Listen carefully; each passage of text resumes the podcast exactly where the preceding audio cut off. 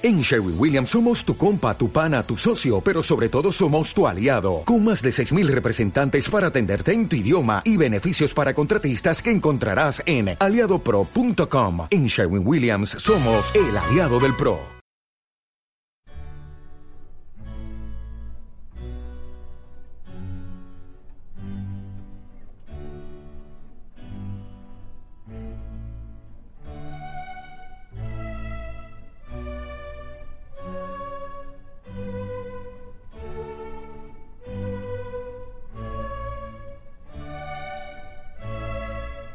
Conceder el derecho al voto a las mujeres. Qué idea más ridícula. El cerebro de la mujer es más pequeño que el de los hombres, lo que demuestra que las mujeres son menos inteligentes.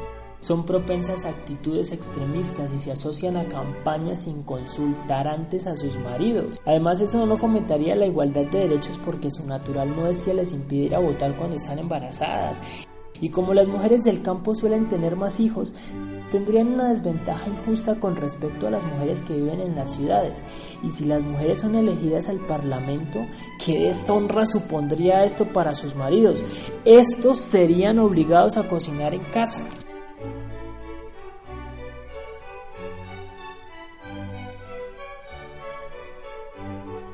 Bueno, ¿qué les parece esta estas declaraciones de un político suizo en 1971 antes de aprobarse el primer voto a la mujer. Suiza, que es uno de los países que alardea de mayores libertades y democracia, aprobó el voto a la mujer hasta 1971. Históricamente muchos colectivos han sido excluidos del derecho al voto por muchas razones y las mujeres están entre estas. El derecho al voto o el sufragio no es más que el derecho político y constitucional a votar a los cargos públicos. En un sentido amplio, el sufragio abarca el activo y el pasivo. El activo es el que determina quienes tienen derecho al voto. Y el pasivo es el que se refiere a quienes y en qué condiciones tienen derechos a ser elegidos.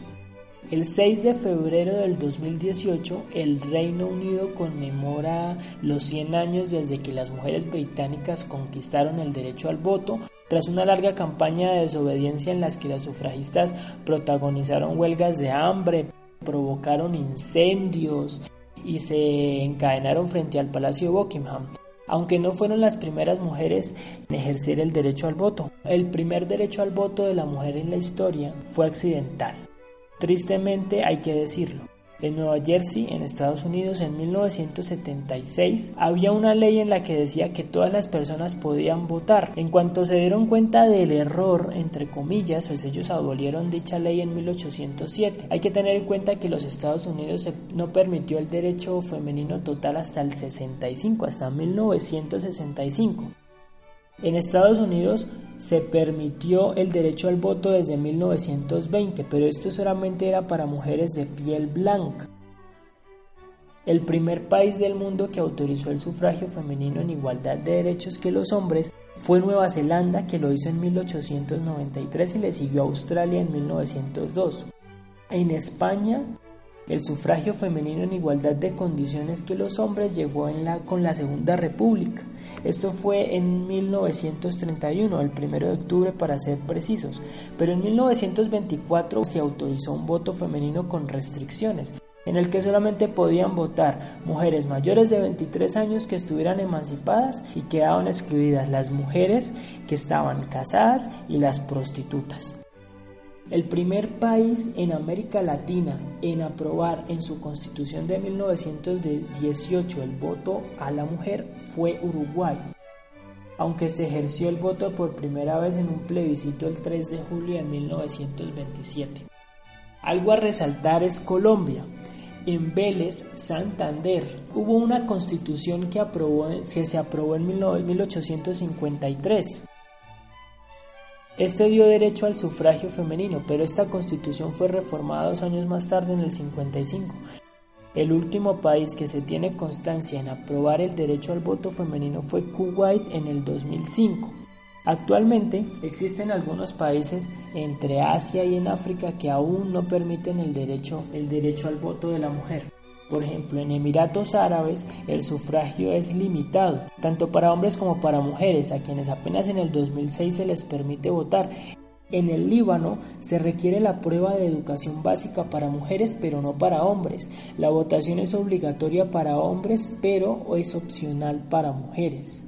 En Brunei, las mujeres y hombres han sido negados del derecho al voto y de llevar a cabo una elección desde 1962.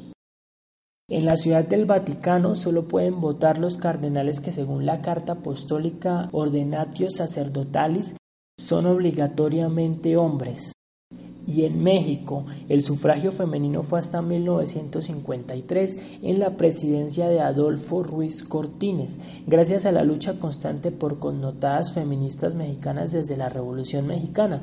Elvira Carrillo, la primera mujer electa para el Congreso de Diputados mexicanos. Y bueno, hasta aquí, amigas, amigos y amigues, el programa de hoy. Esperamos realmente que les haya parecido muy interesante. Recuerden seguirnos en nuestras redes en Instagram como curiosahistoria.pod, en Facebook como Curiosa Historia.